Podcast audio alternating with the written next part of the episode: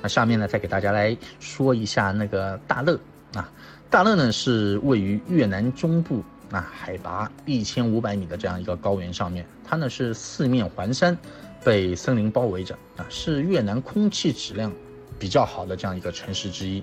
啊，以山林、瀑布、湖泊众多而闻名啊，所以呢是被誉为这个长春城和小巴黎。那大乐呢是土语水都之意。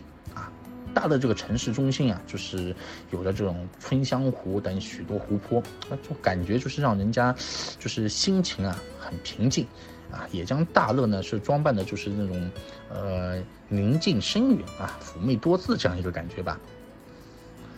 然后呢，市郊市郊的这个嗯达坎拉瀑布啊，就是犹如一条这种非常美丽的这个浮尘啊，轻轻拂过人们的这个心弦。呃，这个灵动的水呢，让大乐呢有了激情与平静同在的这样一个韵味。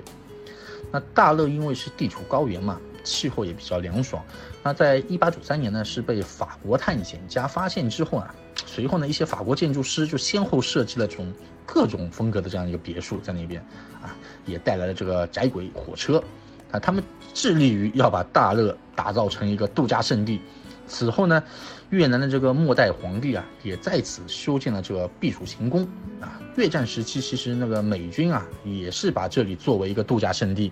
如今的大乐已经是越南三大避暑胜地之一啊，非常适合各类这种户外运动。